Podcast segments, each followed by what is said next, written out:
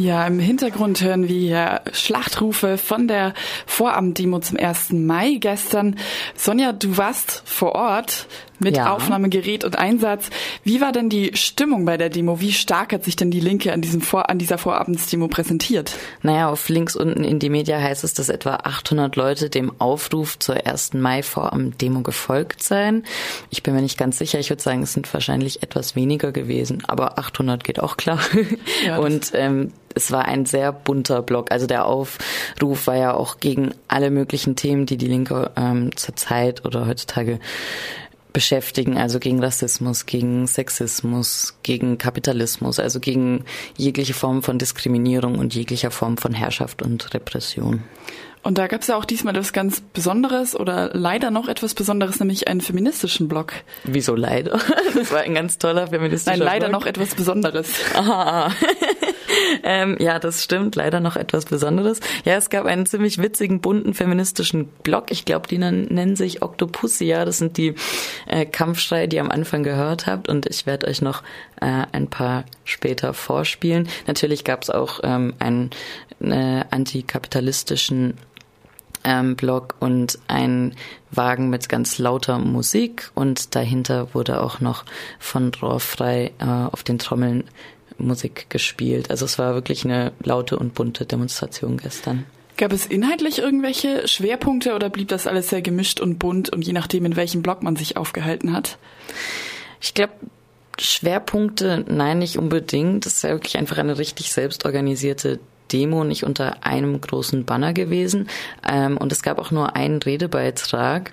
Und das war eigentlich eher ein satirischer Redebeitrag von einem Till Timmermann, hat er sich genannt und ähm, hat sich so als grüner Yuppie dargestellt, also eigentlich als grüner Bourgeoiser Bons ähm, der die Politik von Salomon richtig toll findet und was hier in der Stadt abgeht und wie sich die Linke immer mehr aufspaltet und verkleinert. Ähm, ja, ein satirischer Beitrag, der in Teilen ganz witzig war und in Teilen vielleicht auch weniger. Ähm, ja, und der wurde begleitet von Champagner und ähm, Geldschein mit seinem eigenen Gesicht drauf und äh, Bodyguards und äh, so weiter und so fort. Ja, ich würde sonst jetzt einfach Eindrücke spielen lassen, oder?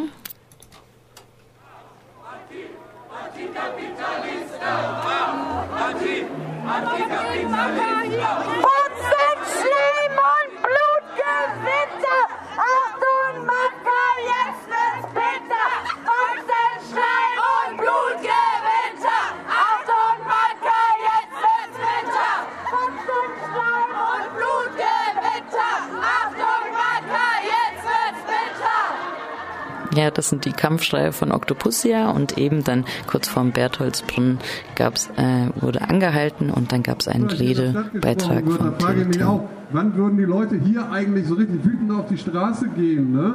wenn die Menschenrechte abgeschafft werden würden oder die Münsterwurst? Ja, ich habe den Eindruck, die Münsterwurst, ja klar, ne? ich meine, die schmeckt gut auf Brot, das andere nicht. Ne? Dann vielleicht schon einige vergessen oder noch nicht auf der Welt gewesen. 2006 ne, war das ein geiles Jahr.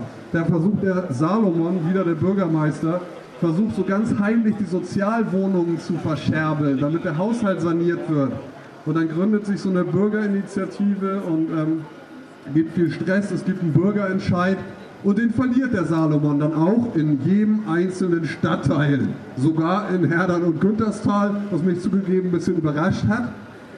Ähm, ja, und was, und was macht man dann natürlich, wenn sowas passiert? Ja, man tritt zurück eigentlich, wenn man sowas verliert als Bürgermeister. Das macht er nicht. Ja? Und ihr denkt, Donald Trump ist der Einzige, der sich seine eigene Realität basteln würde? Es gibt noch mehr Polykonstruktivisten, ne? Freunde. Das ist auch richtig geil so, ne? Ja, ich meine, was hat er dann gemacht? Er hat natürlich Häppchen und Hochhausweise in den letzten Jahren äh, quasi diese ganzen äh, Sozialwohnung dann Luxus sanieren lassen, als Eigentumswohnung verscherbelt. Geiler Typ, ne? 2011 und 2014, meine Lieblingsstatistik, ja, da hat die Stadt Freiburg keine einzige Sozialwohnung gebaut. Und da muss ich sagen, gäbe es einen Green Capital Index für Freiburg, wäre das Ding in diesen Jahren durch die Decke geschossen wie der Champagnerkorken im Kagen-Fahrstuhl. Und darauf einen riesigen Applaus. Toll. Super. Ähm, Ja, das war Tillmann Tillermann. Ähm, von denen hören wir vielleicht in Zukunft noch mehr. Und danach ging es natürlich weiter im Grün. Aber die Überraschung des Abends war ähm, ja die feministische Gruppe Octopusia.